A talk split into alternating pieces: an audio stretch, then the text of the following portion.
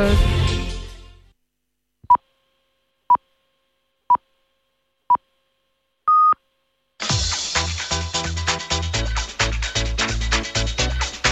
límite con Fernando Soria. Buenos y deportivos días tengan amigas y amigos entes de Radio Marca.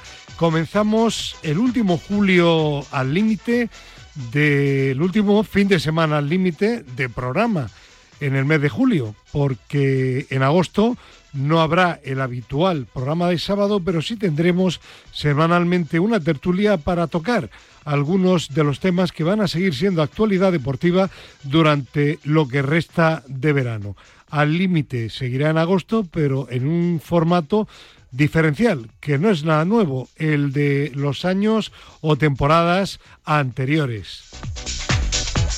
Y aprovecho para recordar lo de siempre, que en verano hay que moverse también y si no se mueven, aprovechar para empezar a hacerlo, porque el movimiento es salud y la salud, calidad de vida.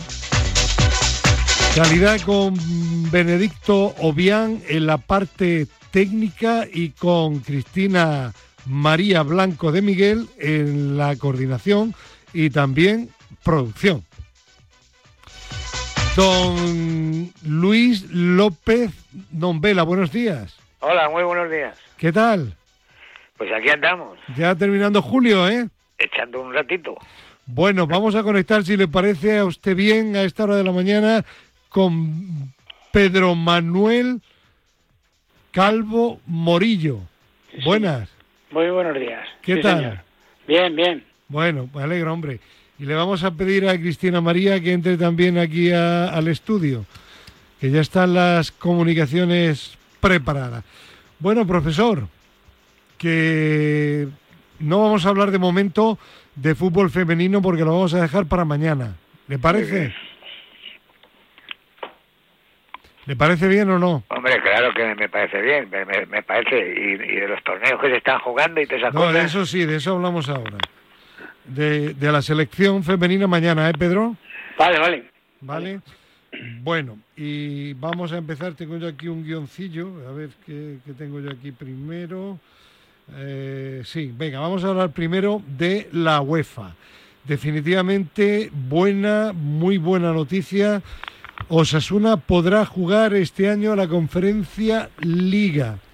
Con los derechos. Sí, la, el comité de la UEFA ha considerado que, el, que Osasuna eh, había, como club, había eh, demandado a los anteriores directivos que hace ya bastante tiempo de lo que había sucedido y que no procedía pues eh, privarle de su participación por vez primera en un torneo continental. Recordaréis que eh, Nicolás de la Plata, eh, doctor en Derecho Deportivo y miembro del Tribunal de Arbitraje Europeo del Deporte, ya dijo que le daba, le daba la impresión de que si hacía un recurso de forma adecuada, certera Osasuna, tenía muchas posibilidades, entre dos motivos, porque era el primero que había ido contra los directivos que habían delinquido deportivamente hablando y porque además pues había pasado bastante tiempo. Y así ha sido. Nos alegramos, ¿no? Sí, hombre, claro. Claro que nos alegramos. Todo lo que sea legalizar o arreglar o, proceder en, sobre todo lo que lo que sea pues poder participar en una competición que para el Osasuna pues es un hito no había participado nunca en ninguna competición internacional y que no era justo que le pasara esto después de, tanto tiempo de por medio. Y además, eh, referente a unos directivos que ya no están y que la justicia ordinaria además pues ha fallado en contra de ellos. Sí, yo creo que es lo que tú estás diciendo, Fernando, es tema de justicia. O sea, eh, en otros casos podríamos decir eh, que podía haber otras cosas, pero es que justo en este caso era más tema de justicia, porque el propio club había ido en contra de esa gente que había hecho las cosas mal, de esa gente no queda nadie en el club y es que no tenía sentido que tantos años después, con gente condenada por la justicia española y que el propio club había denunciado eh, castigaran al club por culpa de esa gente que había delinquido, que por supuesto en ese momento eran responsables del club, pero la gente que hay ahora y con la cual el Osasuna ha conseguido la clasificación no tenía no tenían por qué pagarlo ¿no? yo Mm. creo que Sobre que todo porque era, por era, era el- un palo el- para, para una afición que está absolutamente entregada con el equipo. no y que se lo ha ganado deportivamente Claro, y que bastante ha sufrido. De que le pongan No, una sanción de otro tipo, no deportiva. cual es que no puesto que no han sido además trampas en la competición eso europea. es eso es es que Claro. no, no tenía sentido tenía Y, y- y la, el castigo el castigo ya lo ha tenido en la competición doméstica española.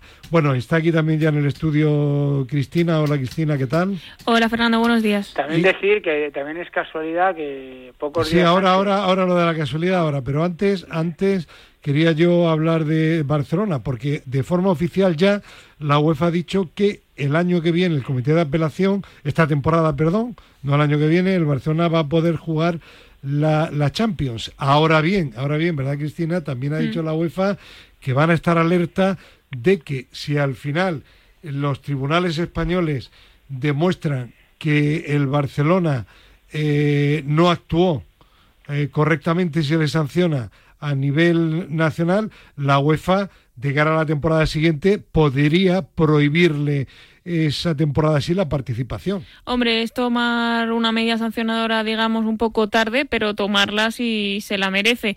Es verdad que sería para a lo mejor una temporada que no le corresponde, pero bueno, en este caso yo creo que si se merecen ser sancionados, pues mejor tarde que nunca. Ya, sí, porque mientras de, mo- de momento que le quiten lo bailado.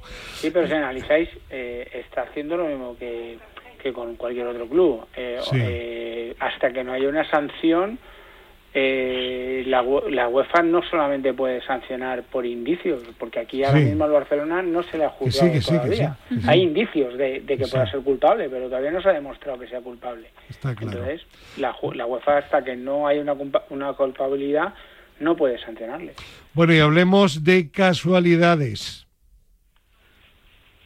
Sí, Pedro. Pues, pues eso, las casualidades que, también, hombre, yo creo que no tiene nada que ver, ¿no? Pero bueno, siempre si ha podido, si ha podido echar una mano, lo habrá echado, dado que le habían criticado que, que estaba dejando de la mano de Dios a Osasuna, es el nombramiento de, del presidente, de Luis Rubiales, como como gestor de los clubes a nivel de UEFA, ¿no? Entonces, y, y- de todas estas cosas, pues sí ha podido ayudar en- a la hora de, de dar eh, fehaci- o sea, ser fehaciente a, a- a los hechos que, que Osasuna ha remarcado en su, en su alegato, pues si ha podido echar una mano, la habrá echado. No por el nombramiento, pero ya sí por la cercanía de cara a, a ese nombramiento, ¿no?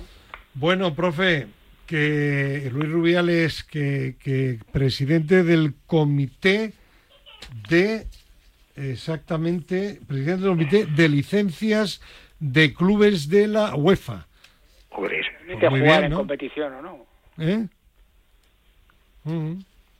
Bueno, pues muy bien. No sé qué es lo que quiere decir eso. Pero Hombre, bueno, pues- Eso quiere decir que, por ejemplo, para jugar las competiciones de UEFA, independientemente de tu clasificación, que esa la marcan cada, cada país, cada federación, eh, si UEFA y- y decide que aunque hayas quedado primero no te da la licencia para participar en sus competiciones, pues no participas, porque eh, a- eh, UEFA, tanto en Champions como en cualquier competición que organiza UEFA, se, se participa por invitación, por una licencia que te concede. Bueno, en definitiva, profe, que lo de Osasuna y Barcelona no, depende del de ese comité. no tiene perdón. Sí, pero lo del Barcelona No, depende no, no, también que del digan lo que quieran y, y no me tiren ustedes tiritos por el... Pero, profe, hay, hay un dato que es cierto, lo dijo además Nicolás de la Plata. No ha habido todavía una sentencia Claro. En España contra el Barcelona. Igual se demuestra que el Barcelona no tiene culpa de nada. Ah, no, pues ¿y entonces ¿de dónde salió el dinero que se lleva? profe, el- profe, pero no ha habido un fallo todavía. No condene. Ah, bueno, pero un fallo, pero vamos a ver, lo sabe to- todo el mundo. Mire, el, el actor este, Kevin Spacey, ¿le le suena a usted o no? No. Bueno, pues eh, tiene dos Oscars, una, una serie que él era, hacía de presidente de Estados Unidos en, las televisiones, eh, muy conocido. Pues le, le demandaron eh, porque cuatro o cinco señores en Inglaterra de que les había violado. Este hombre es homosexual y él no lo niega, ¿vale? Por eso digo hombres. Pues bueno, le, le prohibieron estar en, en, la película, le sacaron de la serie, no le contratan absolutamente para nada y el otro día el tribunal londinense ha dicho que es no culpable. Recordemos también a Mendy. Mendy claro, Mendy que lo hablamos aquí. Que se ha tirado dos años en la cárcel siendo, siendo inocente. Siendo inocente o al menos no culpable. O no culpable. Al menos no culpable. Claro. Claro, entonces, profe, hasta que no haya, yo eso sí que me parece. Que si eso me parece bien. Que usted y yo estamos de acuerdo, pero hasta, eh, esto no es como el otro día estuve viendo una, una película del oeste que ahora en el verano las ponen como recurso a las televisiones, porque son baratas. Y en el oeste era este tal igual, tal, venga, ahorcarle. Dos tiros. Le ahorcamos. Claro, no, mire no. usted, tiene que haber un juicio, ¿no? Claro. Sí, pero bueno, vamos a ver. Pero usted si es que, habido, profe, ya, usted ha nacido tarde, tenía que haber nacido en la época del oeste. No, tenía que haber nacido antes. Antes, en, en los romanos. No, no, no. Antes, yo, yo, sé, antes. yo sé por qué lo digo. Yo sé por qué lo digo. Pero, profe, que sí. Este país le he levantado yo.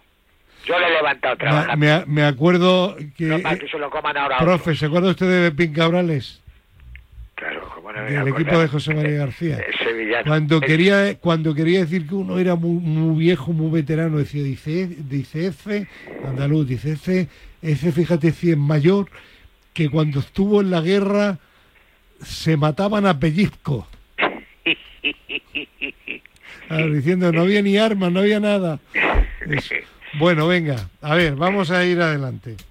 Eh, bueno, Bueno, pero que, que yo sigo en mi, en mi, mi duda de que alguien ha andado, claro que ha andado mucho, ha ido a buscarle al, al serafín este de, de la UEFA hasta su sitio, Sí. hasta su casa, vamos. Bueno. Pero que sí, profe, pero que sí, que, si no a hay Barça le fallo. condenan, un tribunal, por mucho que hayan ido a buscar a, a Ceferín, les van a sancionar.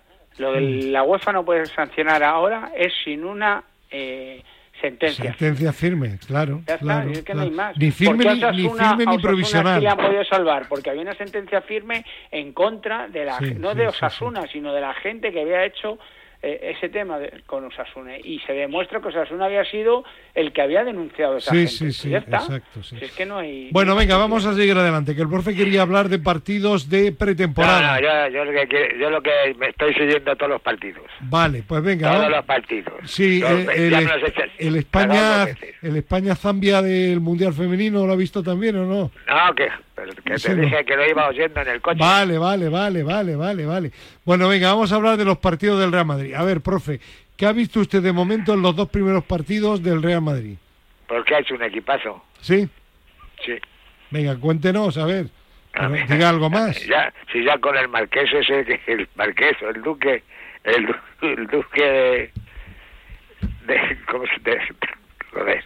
¿Qué, qué marqués, profe? El, uno que le han puesto ya el duque, ya le han puesto Bellingham. duque. Sí, ese, Ese, ese, ese, con ese ya. Y, y, y anda que, el, mira que mira, el Pepín este, el, el que era del español, Eh, José Lu. José Lu, José José Lu. Lu. José Lu, Está, les cambia usted los nombres a todos, profe. los cambios, pues que... Es que usted a esta hora de la mañana ya... mira, mira el gol que te hace de chilena. ya, ya, bueno, bueno. Y el, y el otro, eh, el duque de Wellington ese, Sí, Bellingham. mira, mira la pelota que te mete al, al- al- a la cazuela, cómo Ya, te la ya, levantó. Ya, ya, ya. Y, aho- y ahora hay un futbolista ahí que no me gustaba antes, porque falta de velocidad, pero ahora lo está haciendo muy bien. ¿Quién?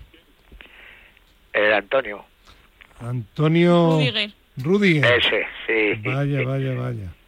Bueno, necesitaba rodaje, profe. No, no, no, pero que no era lo mismo, pero es que ahora mismo está como un, como un tiro de listo. Ya, ya, ya. le mete la pelota al, a, a este, al, al duque de Washington, Ya. Y, el otro nada más que cazarle y subirle también para arriba un poco. Bueno, Pedro, ¿tú qué has visto del pretemporada de momento del Real Madrid? Bueno, pues eh, si sigo lo que está diciendo el profe y lo veo como lo está diciendo el profe, yo creo que en enero deberíamos de cerrar el portal y marcharnos todos y darle las copas al Madrid. Y Bueno, bueno, Pues claro, eso es lo que tenéis que hacer. claro. Bueno, venga, Pedro, venga, déjate de, de ironías. No, joder, porque al final estamos en pretemporada. Sí. y efectivamente, Bellingham a mí me parece un jugador. mm, Diferencial. ¿Perdón? Diferencial. Sí, sí, sí. Sí. totalmente. Hombre, O sea, sin una duda, calidad hombre. individual brutal, velocidad. Le va a dar muchísimo al Real Madrid. Muchísimo. de los apoyos que hace, de las pelotas que da, de las que va a cortarla. Hombre, que se esté, vamos. Y bueno, y ahora fíjate, el, Bueno, el otro, el, ¿y, qué, y qué- y qué- y qué hacemos con Camavinga y con Chumeni? No, ese no, ese se queda. Ya, pero ahí no, no hay sitio para todos. No, pero pero pero juegan esos. Ya, luego, ya, que, ya. luego que jueguen un poco los otros. Pero juegan esos. Bueno, bueno. Bueno, eh, eh, Vamos, yo veo la plantilla muy buena. vale. ¿Y, y tú la plantilla cómo la ves?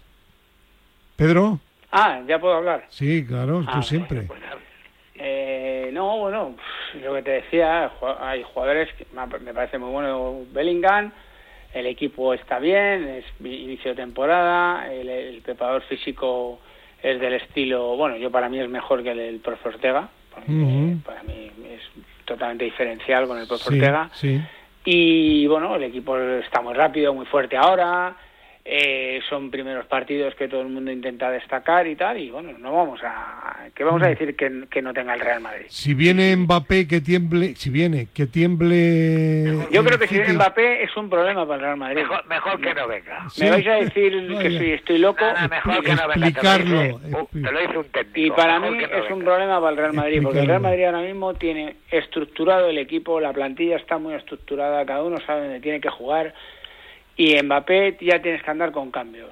Tienes que meter a, a Vinicius por derecha, Rodrigo de falso 9, o no jugar Rodrigo Eh, jugar profe, Joselu. Pepín al banquillo, ¿no? No. José Lu. no sí, claro. que- Entonces- Si viene Mbappé con el número 9, tendrá que jugar de 9. Sí, pero jugar Mbappé de 9 eh, no Pero va a ser es el que Mbappé que todos habéis visto. No, Es eh, que, es que no va a ser lo mismo. Mbappé, eh, eh, a ver, es más como Cristiano que entraba desde la banda izquierda. ¿no? No, Mbappé darle el sitio de Vinicius. Si Mbappé no juega en el sitio de Vinicius, Mbappé no puede jugar en otro sitio. Pues vaya. Si a, Vi- si a si a Vinicius lo tiene quitado él. Y a Vinicius le tienes que meter a la derecha. Entonces, o ya metes a Rodrigo de Vaya nueve, lío, o, vaya o lío. sacas a Rodrigo. Entonces, para mí, un equipo que ahora mismo está muy perfilado, muy Sí, rodado, y que se está viendo que, por ejemplo, el tema de Bellingham sí que le ha venido muy bien, Buah, eso ya eh, es una cosa yo creo que es complicarse la vida. Y Pero bueno, que el Rudiger hasta, hasta convence ya al profesor. El, el- el Bueno, Madrid es muy dueño a de ver, su dinero Bueno, y valiente, sabrá lo ¿no? que hará Por, con su dinero. por- y sí, por está. cierto, ¿qué tal el chico este, Fran? El, del- del- del- del Rayo, bien. Sí, También, bien. Es que es un chico que va muy Bien, bien. también, con furia. Ayuda, ¿no? Ayuda, Suma, yo- suma. Es la palabra. Y, y- y va y corre. Si es que Ya. esto lo, O sea, no va a tener que hacer tonterías como las que hacía el año pasado. Ya, Eh, ya, ya, de ya. cambios de, de, de jugadores Es de decir, que la- claramente para vosotros la plantilla, pese a la ausencia de Benzema, está más equilibrada. ¿Cómo Sí, a mí, a mí me da la sensación que sí. Sí. Sí, sí, que sí, que sí, coño. Bueno, Cristina quería hablar antes, pero como no la dejáis... ver, No, iba a preguntar que decir que Mbappé es un problema para el Real Madrid eh, me, eh, Nos van a quemar sí. la radio.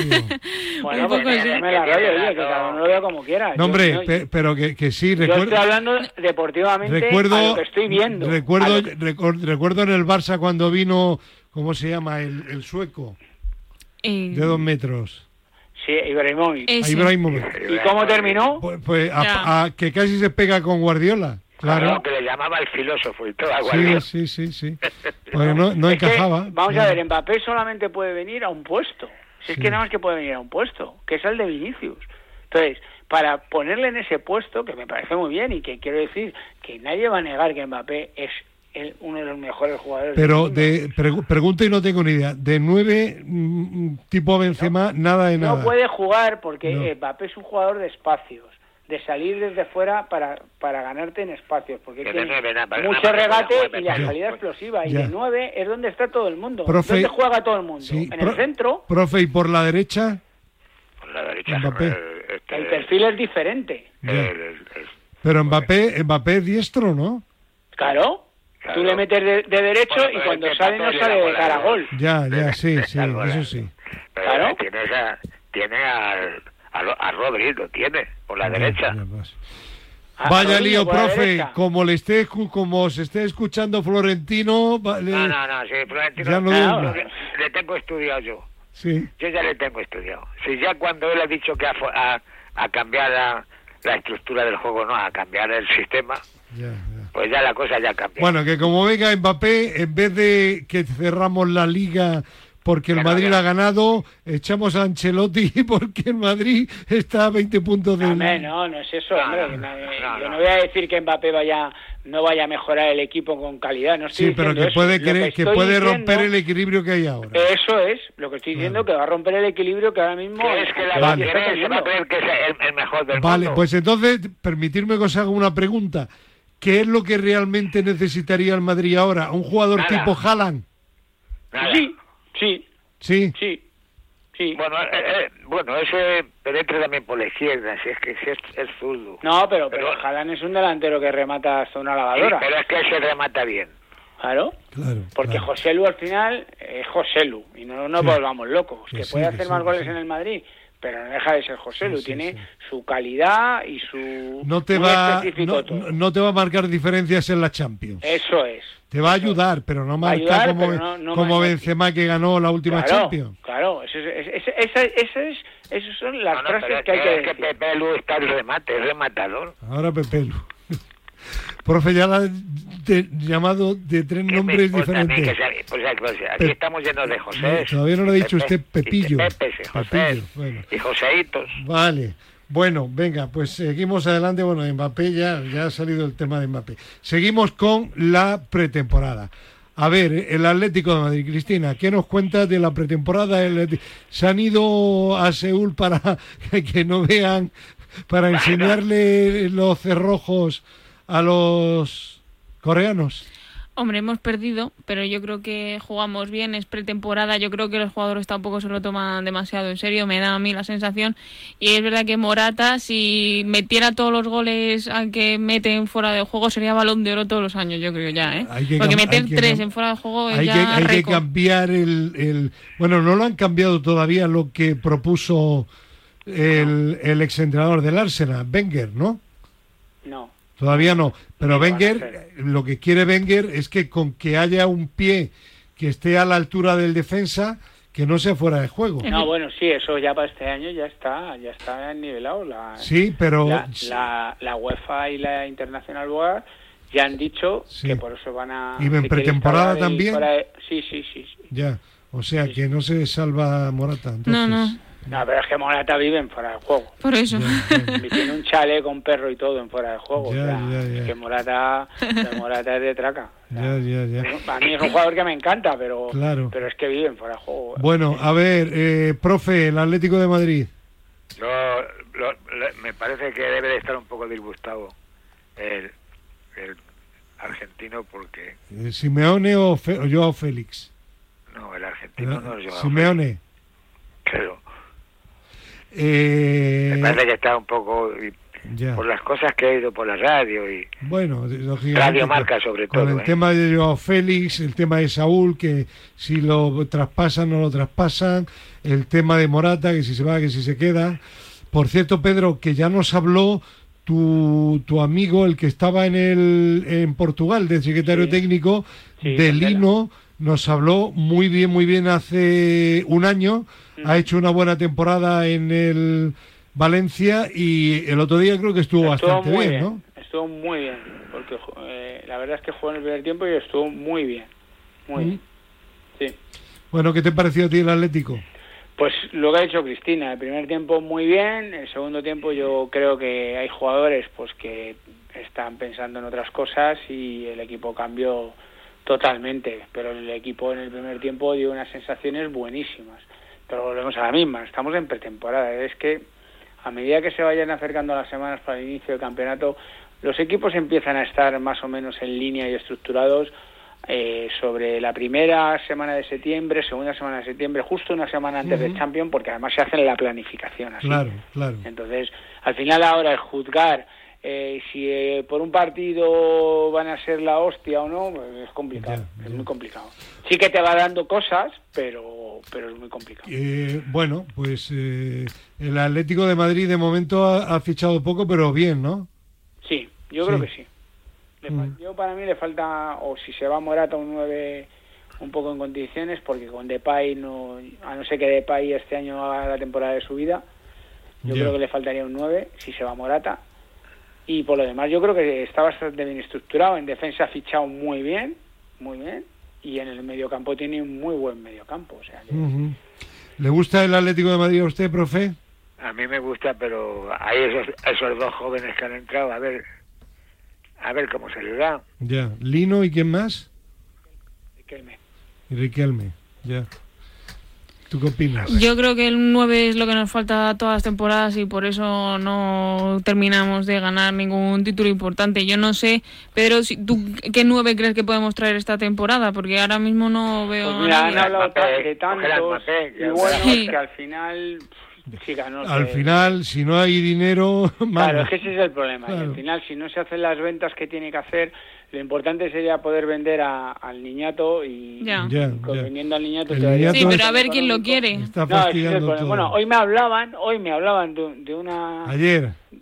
Perdón. ¿No te has acostado todavía, Pedro? No me, no me ha costado. Ay, ay, ay, Pedro, ayer, Pedro. Ayer. Ayer Claro, me con la hablaban de, bicicleta, de un sí. tema de una carambola que era iba un jugador a, a Dembélé iba al, a- al PSG, Sí, Mm. eso decía. Joao sí. Félix al Barcelona y no sé qué otro y Mbappé al Real Madrid o algo así, Bueno. ¿vale? Mbappé Real Madrid, Dembélé Vale. Eh, PSG y, y Joao Félix ¿Y Barcelona. al Atlético de Madrid? No, no, pues ojalá, porque si puedes hacer esa operación, pues el Atlético de Madrid, dentro de lo que tenga visto, que lo que había visto y yo he podido seguir, eran buenos delanteros, todos, pues ahí en esa, en esa, en esa terna, pues sí que podía fichar un, un buen delantero, pero mientras que esté Joao Félix y Morata, es que no tiene Ya, capacidad para ya, hacerlo. ya. Bueno, pues vale. Pero estoy con Cristina, le hace falta ese, ju- ese jugador. Bueno, pues hablemos ahora del Barcelona, ya que habéis mencionado anteriormente la operación de Embelé. Al Barcelona, profe, le pasó por encima una locomotora del AVE el día que jugó contra el Arsenal. Pues hombre, no, no, no lo vi todo, Sí, pero algo vi. Y no me creo a mí que tenga ningún lo- locomotora alguna, ¿eh? Bueno, yo lo que he leído eh, marca que el Arsenal está a estas alturas de la temporada a muy buen nivel y que el Barça, que tuvo además un virus masivo en la plantilla, Eso, eso, Pues eso, eso fue el virus, eso fue, el- eso fue el, el gastroenteritis que les, les dio a casi todos. Ya, ya, ya. Sí, no os olvidéis de que allí hace mucho calor y la humedad también que hay. O sea que... Ahora tiene, ahora tiene que jugar, el Barcelona tiene que jugar este partido porque esos partidos no son de broma. Ni los partidos que ha jugado el, el- el Milán y el y, y este y el y el Manchester que es el ese sí es el Manchester de verdad no es lo mismo que, que van a jugar ahora porque aquí ahí no había vamos seriedad de cachondeo ninguno ¿eh? Ya, ya, ya, ya. No, y, y no olvidéis que el Arsenal ha hecho un muy buen equipo, ¿eh? Y el Arsenal ha hecho ¿eh? un buen equipo y no van a cambiar la estructura que han tenido Por eso. Y encima lo ha reforzado. El Arsenal este año va a ser un rival, en champ, tanto en Champions como, como en su liga, va a ser un rival Complicado. complicado. ¿eh? pero es que es que por eso es que es que está la, la- el, el empiece de la liga está ahí Sí, sí, en dos semanas, en tres. Vamos, Bueno, profe, el gran y nuestro Granada, profe, ya sabe que ha fichado Hombre, cedido ha- a Vallejo, ha ha fichado a Vallejo y a un chaval que yo no me había fijado en él, pero que tiene buena pinta, Gumbau, el medio centro del Elche. Sí, Muy y, el, y, y, y el y el que a usted le gusta tanto, el, Jorge el- Molinas el- le han, viejo le que se queda en la, en la plantilla de Sí. Tete, No, no, no, ha decidido que se retira. Sí, sí, que se retira y se queda pero que se queda en la plantilla. en la plantilla de enlace entre la- los Ah, jugadores bueno, vale, sí. y Paco, y Paco. López. Sí. Ese entrenador, ese, ese es un entrenador serio, sin, sin chalaburas, sin tonterías. Y el chaval este, el eh, Samu, el de la selección española sub-19, va a gol en cada partido de pretemporada. Cuando venga Uzuni, cuando se incorpore, se va a quedar en el banquillo. Claro, es que ese chico va muy bien, ¿eh? El ya os lo dije sí. yo eh, cuando hablamos de la sub-19. ¿Le has visto tú o va- no, sí, Pedro? Sí, sí, sí, yo estuve viendo la- el Campeonato de Europa de la sub-19 Sí, y ese chico va muy bien, pero muy bien, ¿eh? sí, sí, sí, sí. De hecho, le ha cerrado, le, le ha cerrado paso a otros jugadores, pero, pero es un chico que va muy Sí, bien. va, va cada temporada Mm. en una progresión tremenda, igual que... mm, De hecho, fue uno del año pasado uno de los artífices del, Sí, sí, no, no, sin del duda. ascenso del, del Recreativo Granada. Sin duda, eh, él tuvo un pequeño bajón en el equipo cuando se lesionó al final, Sí. volvió y el equipo arriba otra vez. Y ascendió a Primera Red, ¿eh? Sí, sí, O sea sí, que- sí, sí. Bueno, eh, lo que hace falta ahora es que le den oportunidades. Desde luego, que lo- eh, a mí el que no me gusta es el senegalés Didou. El año pasado jugó, lo mejor que hizo fue animar a la eh, animar a la afición para que animara al equipo en Aranda de Duero o en Burgos, no me acuerdo, uno de los partidos. Lo mejor que hizo, claro, de animador de la afición. Y luego Weisman, hay jugadores, no sé, marcó veintitantos goles en segunda con el Valladolid, luego el, el Valladolid no marcó nada más que un gol, o- creo, en los partidos que estuvo en primera, en el Granada en la segunda vuelta marcó solo un gol, no sé, son cosas que no, que no se entienden, Son no, son jugadores muy raros, son jugadores, porque a mí es un Muy jugador que yo- regulares. irregulares, eso es, porque yo cuando le vi a los inicios en el Valladolid me encantaba, con movilidad, disparo, me encantaba, y sin embargo luego me pareció, a los pocos meses me pareció un jugador normalito. Sí. Entonces son jugadores, Bueno. pues eso, que son explosivos en, en un momento dado, luego se acomodan, no sé. Eh, En fin. En la cabeza, ya sabemos que en Sí, esto sí, también sí. entra la cabeza. Claro. ¿Queda mucho más? O, No queda que- nada más, profesor, ya puede usted ir a por los churros. Vale. Vale, porque el chocolate está ya hirviendo. Sí. Profesor, que churre usted bien, hombre. Venga, que se os vea bien. Hasta mañana, un abrazo. abrazo, Adiós, adiós, adiós, adiós. Bueno, Hasta adiós, mañana, Pedro, adiós, adiós. Adiós, Pedro. Bueno, Cristina se queda. Venga, vamos una pincelada de, del Mundial Femenino, que mañana profundizaremos. Bueno, que España está en octavos, ¿no? Efectivamente, porque las victorias ante Costa Rica por 3 a 0 y ante Zambia por 5 a 0, pues ya le ha dado el pase a octavos a falta de disputar el partido ante Japón el lunes 31. Y aunque el pase está ya más que asegurado, el duelo ante las japonesas es importante porque de ahí se va a decidir cuál de los dos equipos va a llegar como primero de grupo. Y aunque con el empate a España le vale, pues el objetivo es acabar esta primera fase con pleno de victorias.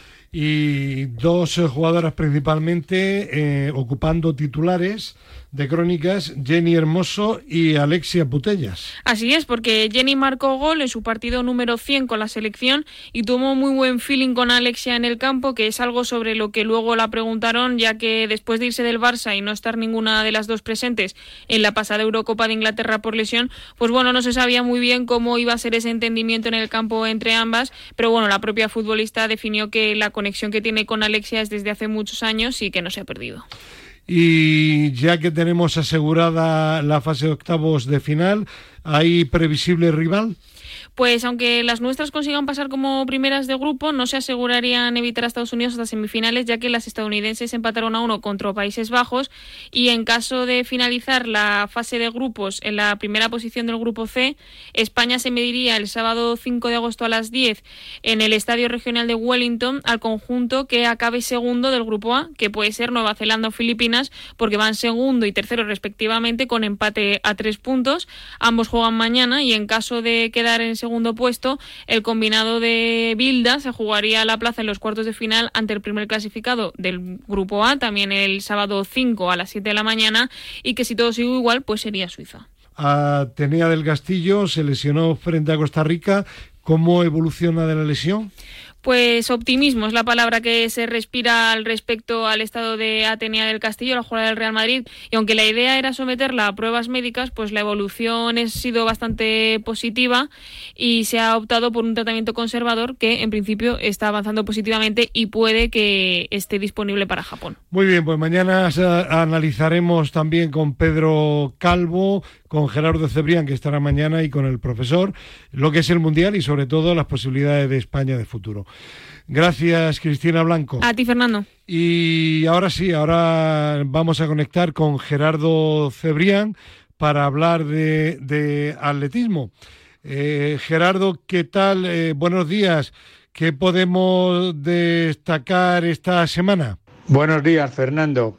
Efectivamente, el campeonato comenzó ayer viernes con la celebración ya de siete finales, por lo tanto ya tenemos a siete campeones, pero las pruebas gordas se disputan tanto la jornada de hoy sábado como la de mañana domingo. Para el sábado, en la jornada matinal, tenemos la final de disco de mujeres, donde es favorita June Quintana.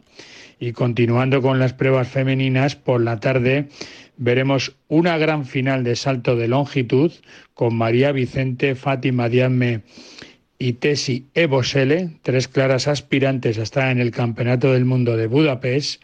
La final de la pértiga, yo creo que es un mano a mano entre Mayalen Aspe y Malén Ruiz de Azúa. Atención también a Andrea San José. Veremos una final incierta de 100 metros de mujeres donde faltan las favoritas. Maribel Pérez, lesionada, y Yael Bestué, que se decanta por la prueba de 200 metros y naturalmente veremos el final del heptatlón de la combinada femenina en ese mano a mano que están manteniendo Carmen Ramos y Andrea Medina. En hombres, las finales, por la mañana no hay ninguna, pero ya por la tarde, Pablo Torrijos, creo que es el favorito para la prueba de triple.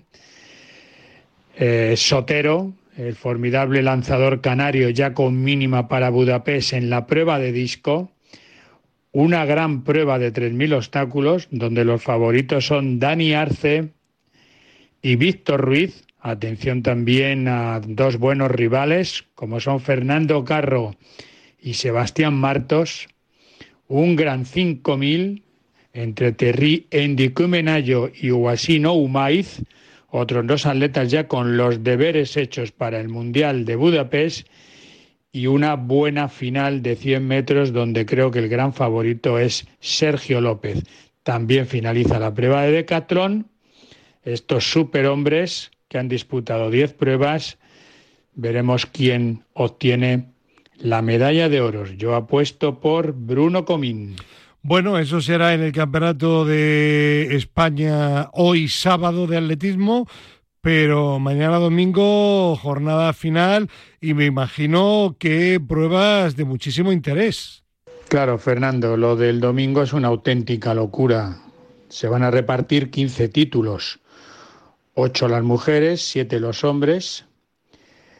Eh, empezamos por la jornada matinal con la disputa de la altura de mujeres, donde la favorita es una Stancev, el 400. Yo creo que es la prueba más abierta del, campeonato. No me atrevo a decir una favorita. Eh, la atleta que más títulos tiene es Auri Lorena Boquesa, con siete, pero no sé su estado de forma actual. Eh, y la final de 1500 de mujeres, tremenda, con Esther Guerrero, Marta Pérez y Águeda Muñoz. En hombres, en la jornada matinal, como estamos indicando, el 400, creo que es un mano a mano entre Iñaki Cañal y Óscar Usillos, y una final, la de 1500 de hombres, a una hora impropia, a las doce y cuarto de la mañana. Creo que esto es un gran error de la Real Federación Española de Atletismo, poniendo la final más interesante del todo el campeonato en jornada matinal, con apenas audiencia y supongo que con muy poco público en Torrent. Bueno, pues un 1500 tremendo, con cinco atletas en con posibilidad de acudir a Budapest. Yo creo que el título va a ser para Katir los dos atletas que deben acompañarle en el podium son Mario García Romo y Adel Mechal, no por ese orden necesariamente, y ojo también a Jesús Gómez, Ignacio Fontes y Gonzalo García Garrido, atletas que también tienen puntos para ser seleccionados de cara a Budapest. El ganador eh, obtiene plaza directa. Ya en la jornada de tarde, las cinco finales femeninas corresponden al peso con favoritismo absoluto para Belento y Mil al triple, duelo fantástico entre Ana Peleteiro y María Vicente, el 800 con Lorea Ibarzábal, Lorena Martín, Zoya Naumov, otra de las finales del campeonato, el 200, donde está la grandísima, indiscutiblemente la mejor velocista española del momento, que es Yael Bestué, y en la prueba de vallas, una competición que también presenta bajas importantes, como la de Teresa Randonea y Senia Benach, las dos atletas que más han corrido este año en España. Yo creo que va a ser un mano a mano entre Claudia Villalante y Paula Blanquer, la hija del mítico Rafa Blanquer. En hombres, altura, con Carlos Rojas en plan favorito. La altura pasa por uno de los momentos más penosos de la historia del atletismo español, con ningún atleta que haya saltado este año más de 2.14, una marca que lograba, por ejemplo, Luis María Garriga en 1968, 2.14, hace, no sé, casi 50 años, ¿no?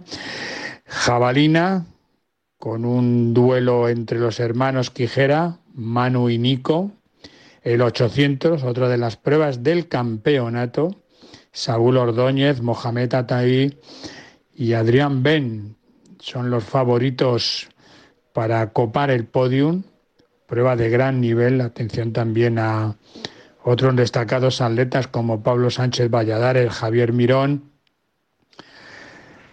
en fin, podrían decir, podrían poner en cuestión la, el, triplete anunciado, pero mm, yo creo que, que, lo tienen complicado. El 200 de hombres también es una gran prueba donde hay un gran favorito que es Paul Retamal. Les recuerdo a todos los oyentes que Bruno Hortelano ni compitió en 100 ni compitió en 200 y en la prueba de vallas con las ausencias de Asier Martínez y Orlando Ortega, pero bueno, nos queda otro astro de las vallas que compite en casa, es el gran favorito, es Quique Llopis. Eso es todo, Fernando. Muy bien, Gerardo, gracias. Hasta mañana domingo en la tertulia. Sigo, sigo adelante y me voy ahora hasta la Gasol Foundation para hablar del estudio Pasos 20 22-23. Tenemos comunicación telefónica con Silvia Torres, técnica de investigación. Eh, Silvia, ¿qué tal? Buenos días. Buenos días, Fernando, ¿cómo estás? Muy bien, pues un estudio interesante eh, y hay datos que eh, lamentablemente no son muy positivos, ¿no? Exacto, eso es. Cuéntanos. bastante. Vale, eh, bueno, para hacer un poco de contextualización con el estudio Pasos, es un estudio que hemos liderado desde la Gasol Foundation en coordinación con 14 grupos de investigación expertos de toda España, sobre todo en tema de promoción de hábitos, algunos más expertos en alimentación, otros en actividad física y diferentes áreas. Y el estudio eh, lo que pretende es analizar los estilos de vida y la prevalencia de exceso de peso en la población española de 8 a 16 años y la edición 2022 sería como la segunda. Ya hicimos una edición antes de la pandemia en 2019. Entonces, bueno, como bien comentaba, sí que tenemos unos datos bastante relevantes ¿no? y bastantes a tener en cuenta. pues, pues venga con ellos. Vamos. Pues mira, para empezar, eh, empezamos por la parte de calidad de vida, que es la que hemos visto que realmente se ha visto más comprometida, ¿no? Y, es lo que en cierto modo ya nos sugería un poco pues el hecho de encontrarnos después de, la pandemia ¿no? y de evidencias anteriores que teníamos. Y es que, por ejemplo, la propia percepción de niños, niñas y adolescentes en una escala del 0 al 100, pues eh, la puntuación media sobre su propia salud percibida ha bajado 6 puntos en solo 3 años. Entonces, bueno, eso es un dato que ya nos parece bastante relevante y a poner encima de la mesa. Entonces, bueno, si esto vamos a visualizarlo, eh, vamos a ver, no, en, la, población general, sino vamos a mirar ya eh, a nivel de género, sí que vemos que el deterioro ha sido más pronunciado en género femenino que en masculino. Y también vemos que el deterioro ha sido más pronunciado en infancia que en adolescencia. En, a nivel de desigualdades sociales, pues también eh, observamos que eh, aquellos colectivos que se, eh, en los que su escuela se encuentra ubicada en una sección censal con mayor vulnerabilidad socioeconómica, también ha visto como un deterioro más, más grande si lo comparamos respecto a 2019. ¿Vale? Sí, sí. Y entonces, una de las dimensiones que también nos ha generado bastante bastante a mirar, ¿no? Ha sido el tema de eh, la pregunta que le hacíamos a los niños sobre si se sentían preocupados, tristes o infelices. Sí. Y aquí hemos observado que hay un- una diferencia respecto a 2019 de 12,4. Es decir, que ahora tenemos como un 12,4 más de niños, niñas y adolescentes de toda España que tienen algunos, o sea, que se sienten preocupados, tristes o infelices. bueno. Entonces eso afecta significativamente Claro, a, claro. a su calidad de vida. Y desde luego el dato que a mí también me, me- me parece preocupante es el que desde 2019 se haya reducido la práctica deportiva en una media de 50 minutos a la semana. Es decir, en vez de ir a más, a moverse más, se mueven cada vez menos. Eso es, eso es. Y, y precisamente también vemos que eh, es la población femenina la que también ha hecho una reducción un poco más significativa, ¿no? O sea, sí, Sí, que sí. es bastante equilibrada en los dos géneros, pero la femenina llevaría la delantera en este caso. Eh, Silvia, ¿podemos ser algo optimistas de cara al futuro de nuestros niños en lo que a obesidad se refiere o no? Hay que ser optimistas, eso siempre. Porque, por ejemplo, a nivel de sobrepeso y obesidad, sí que hay como una tendencia ligeramente decreciente, ¿vale? Que eso es una buena señal, pero claro, sí que es verdad que si vamos a mirar el resto de, o sea, todos los datos de estilo de vida que, que hemos presentado en el informe precisamente hace dos semanas, claro, sí que vemos que todos los estilos de vida están deteriorados, o sea, actividad física, alimentación, bienestar emocional y descanso. Entonces ahí sí que la esperanza está sobre todo en el sentido de que es importante que entre todos, eh, todos los sectores, todas las entidades, podamos ir trabajando de forma conjunta e integral a través de programas de promoción de la salud que realmente se adecúen a las necesidades que se están detectando ¿no? y que vamos a seguir detectando en los siguientes meses. Bueno, pues seamos optimistas, desde luego, desde los medios de comunicación, al menos lo que de mí depende, eh, ayuda a la difusión de la necesidad de esos mejores hábitos de vida saludables de los niños y niñas de nuestro país y vamos a ver si entre todos, Silvia Torres, lo conseguimos, no perdamos al menos el optimismo. Muchísimas gracias y seguiremos en la lucha. Y tanto, muchísimas gracias. Gracias Silvia Gasol Foundation. Adiós. Buenos días y buen fin de semana. Adiós. Igualmente, buenos días. Bueno, nos vamos a ir ahora hasta la localidad madrileña de Alcalá de Henares, donde tenemos comunicación telefónica con Lola López, concejala de Educación, Universidad y Deporte de Alcalá de Henares. Lola, ¿qué tal? Buenos días. Hola, buenos días, Fernando. ¿Qué tal? Eh, Lola, que es una persona que lleva mucho tiempo dedicada a la enseñanza y con lo que ahora has- habrá escuchado del estudio Pasos, optimista imagino también, pero por otra parte preocupadilla, ¿no? Eso es. Optimista sí, porque como decía Silvia, siempre hay que ser optimista. Pero sí que es verdad que eso, esa información que nos ha dado y esos datos con un incremento más de, de la población más infantil y juvenil que está preocupada o triste o se siente infeliz, pues sí que lo percibimos en el colegio. Sí, sí, eso sí que es verdad. Imagino ahora que tiene la responsabilidad de un ayuntamiento tan importante como Alcalá de Henares, la segunda localidad de la Comunidad de Madrid, con 240 o 250 mil habitantes. Imagino que será uno de los objetivos para esta legislatura, ¿no? Eso es. Sí, nosotros queremos incrementar la práctica deportiva eh, en, en su sentido más amplio, no solamente el deporte que tiene una connotación más competitiva, sino también queremos promover la actividad física, la, la actividad física no competitiva y a todas las edades, empezando de- desde los niños más pequeños. Queremos, por ejemplo, abrir el- o recuperar el programa de natación escolar que, que había hace años y que ya los directores de los centros nos han solicitado para que este, porque este programa permitía a los escolares de la ciudad contar con unos cursillos de natación en las piscinas municipales. ¿no? Queremos que todos los, los, desde los más pequeños, aprendan a nadar. Y también queremos eh, abrir los patios para que se puedan utilizar las pistas deportivas de baloncesto, eh, los pabellones deportivos, para que los niños y los jóvenes puedan hacer uso de, de las mismas. Eh, es decir, eh, priorizar y intentar aumentar la práctica deportiva y para que sirva de ejemplo a esos futuros o actuales practicantes de base, eh, seguir también con algunos eventos de cierta entidad. Recientemente han tenido el Campeonato del Mundo de Baloncesto Femenino Sub-19, han tenido también una etapa de la Vuelta Ciclista a Madrid y Sub-23, es decir, que haya eh, que el deporte de más élite arrastre a los a la población para la práctica deportiva, ¿no? Eso es. Desde que se constituyó el nuevo gobierno, el 17 de junio, pues hemos se han celebrado en Alcalá de Henares muchísimos eventos deportivos. Por ejemplo, la MAP Cup de, el 2023, el Torneo Internacional de Fútbol Base, el decimoquinto Open Internacional de Petanca, el séptimo Torneo Ciudad Alcalá de Hockey, el primero Open Ciudad Alcalá de Natación Sincronizada, el segundo Torneo Ciudad Alcalá Voli Playa Mixto, el Torneo de Baloncesto 3x3 Mixto, el segundo Torneo Internacional Ciudad Alcalá Inter Fútbol Sala, el Torneo Internacional de Baloncesto Femenino Sub-19, el Mundial al que hacías referencia, el Mundial de Baloncesto Femenino Sub-19, en el que nuestras jugadoras han quedado segundas, que ha sido un segundo puesto muy merecido porque han sabido defender muy bien y nos han hecho disfrutar con cada partido que, que se ha disputado. También hemos tenido la segunda etapa de la Vuelta Ciclista Sub-23 y seguimos trabajando por el deporte. Estamos ahora mismo preparando la tercera edición del Trofeo Alcalá con la AS Roma que tendrá lugar el próximo 6 de agosto.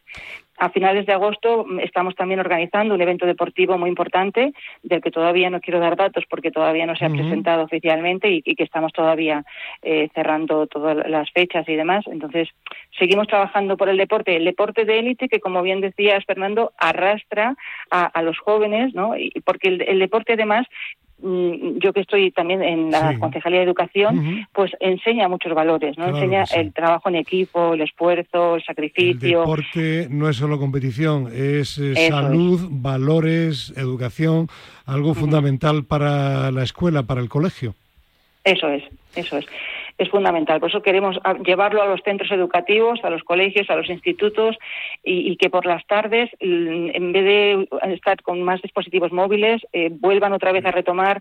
Los niños son activos por naturaleza, ¿no? Entonces tenemos que volver a que sean activos haciendo deporte, cualquier mm, mm, deporte. Eh, en Alcalá tenemos muchísima oferta y, que, cojan el que más eh, les guste, el que más, el que mejor se les dé, el el que ellos quieran, ¿no? Pero nosotros como ayuntamiento tenemos que ofrecer un, amplio abanico para que ellos puedan decidir. Como observarán, amigas y amigos oyentes, Lola López, nueva concejala de Educación, Universidad de Deportes de Alcalá de Henares, viene con muchísimos proyectos y me consta, porque me lo han comentado la propia concejalía, que con una ilusión tremenda.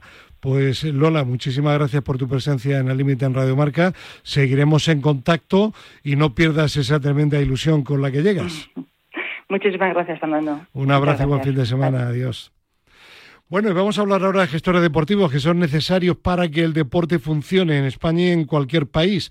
Tenemos ahora comunicación telefónica con Manuel Valcárcel, director de la consultoría Valgo y director del estudio del que vamos a hablar a continuación. Manel, buenos días. Hola, ¿qué tal? Buenos días. ¿Qué, ¿Qué, tal? ¿Cómo estás? Muy bien. Estudio Nacional del Perfil del Gestor Deportivo en España.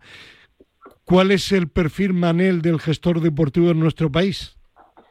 Bueno, pues eh, los datos que hemos, eh, que hemos recogido de 927 personas gestores que han participado, pues nos indica un poco que, es, una, es un perfil de un profesional eh, que está formado académicamente con, una formación universitaria y que tiene también una experiencia amplia en el sector deportivo, o sea, es decir, prácticamente pues un 30 y pico, 40% eh, tenían más de 20 años de experiencia y si ampliamos la horquilla, pues eh, entre 10 y más años, pues todavía era mayor ese dato, ¿no? Y luego también eh, es curioso porque, porque, bueno, es verdad que son más hombres, eh, hay más hay más hombres gestores deportivos que mujeres, pero bueno, parece que, que en, en, los datos más jóvenes pues empiezan a también incorporarse la mujer, aunque todavía esa brecha pues hay que hay que reducirla. Y por otro lado, pues el perfil también implica eh, más responsabilidad en la gestión, en la toma de decisiones y también pues un salario también más digno, ¿no? En comparación con otros puestos. En definitiva, pues eh, el gestor, una persona que, que obviamente tiene, tiene responsabilidad en, en el sector deportivo, tiene experiencia, eh, tiene formación y tiene estabilidad, estabilidad laboral, que eso es importante para desempeñar sus, eh, Manel, en este estudio que has dirigido tú por encargo de la Federación de Asociaciones de Gestión del Deporte en España, FACDE, eh, al final se puede decir que hay buenos gestores deportivos en nuestro país. Bueno, yo creo que podemos decir que, son personas cualificadas, eh, experimentadas y que conocen el sector, ¿no? Entonces yo creo que el perfil técnico del responsable eh, de gestionar recursos, ¿no? Aplicados a la gestión deportiva, creo que está muy preparado. O sea, yo creo que en España, evidentemente, pues la mayoría de, de los puestos que ocupan eh, esas responsabilidades, pues como te digo, tienen experiencia, tienen formación, además formación en el ámbito de la ciencia de la técnica del deporte, también de otros ámbitos como empresariales, economía, derecho, etcétera, pero creo que tienen experiencia. Aquí nos falta trabajar en otras competencias que, los propios gestores reconocen, ¿no? Competencias, por ejemplo, a nivel de legislación, competencias a nivel tecnológicas eh, y reducir también esa brecha de género. Creo que esos son los retos que, que nos tenemos que proponer. Y para ello, pues es importante también que las universidades pues apliquen esos conocimientos necesarios a los estudiantes actuales y sobre todo futuros. Pues Manel Valcarce, gracias por tu presencia en el límite en Radio Marca y felicidades por un estudio muy interesante sobre un sector, el de la gestión deportiva, muy influyente y necesario en nuestro país. Un fuerte abrazo y buen fin de semana. Muchas gracias, Fernando, como siempre, por, por hacer eco de, estas investigaciones y, del sector deportivo. Y nada, igualmente disfruta de fin. Un placer, gracias, Manel. Adiós. Bueno, nos vamos ahora a España se mueve. Fernando Soria Hernández, ¿qué tal? Buenos días.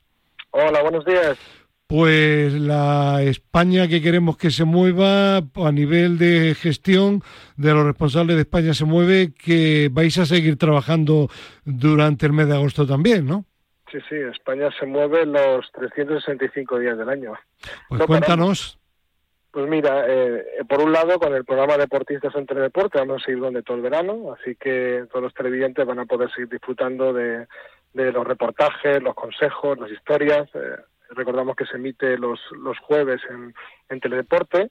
Luego también eh, seguimos preparando nuestra participación en el Move Congress de, de ISCA, que será en el mes de noviembre. Eh, pueden encontrar más información en nuestras páginas web. Y, luego también estamos preparando nuestra participación en el Congreso de, de Acedir en Gijón, que tendrá también lugar en el último trimestre. Estos dos eh, congresos lo adelantamos hace unos días. Entonces, bueno, seguimos avanzando y la verdad que estamos muy contentos con el, con el impacto que va a tener. Y luego también, pues bueno, recordamos a los oyentes que todos los años en el mes de marzo se abre la convocatoria para los proyectos Erasmus Plus Deporte y nosotros estamos todo el año preparándolo, o sea que ya sobre todo a la vuelta del verano empezaremos a, echar un último arreón para dejarlo preparado lo antes y los tres proyectos en los que España se mueve participa a nivel europeo en la actualidad, pues siguen funcionando, ¿no? Claro, esto es, son proyectos que empezaron en eh, a principios de año y que duran entre 30 eh, y, 36 meses. Estamos hablando entre dos, dos años y pico. O sea, hasta el 2025, mediados de 2025, tenemos eh, esos tres proyectos activos. En el programa de deporte continuará, como bien decías, durante los jueves de agosto, pero en cualquier caso, todos los programas de esta segunda y primera temporada se pueden ver en la plataforma de Radio Televisión Española. Eso es, en RTV Play ahí en el, en el apartado de la web dedicado al programa Deportistas, ahí pueden encontrar todos los programas. Muy bien, Fernando, pues nada, eh, volveremos con España se mueve ya en septiembre, que tengas unas buenas vacaciones. Igualmente, un abrazo. Un abrazo y que los españoles no se olviden que hay que moverse, que no basta con que lo digamos aquí. Bueno, pues terminamos con nuestra doctora favorita, Ana María Jara Marcos. Buenos días. Muy buenos días. Hoy hablamos sobre una lesión característica de hombro y es la llamada lesión de SLAP.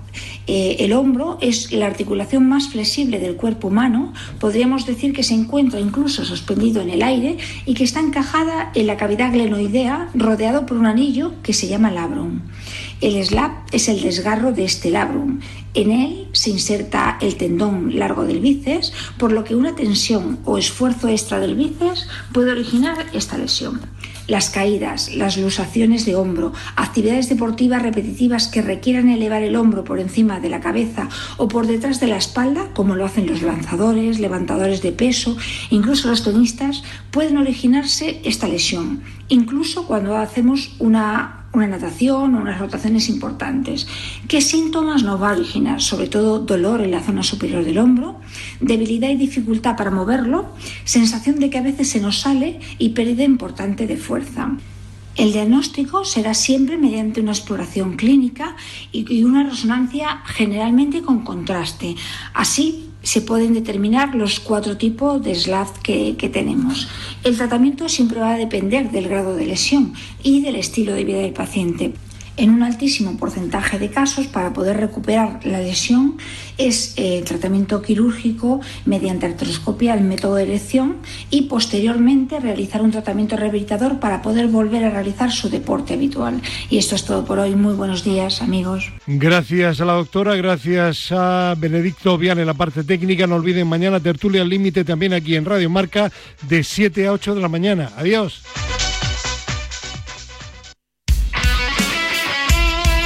of your.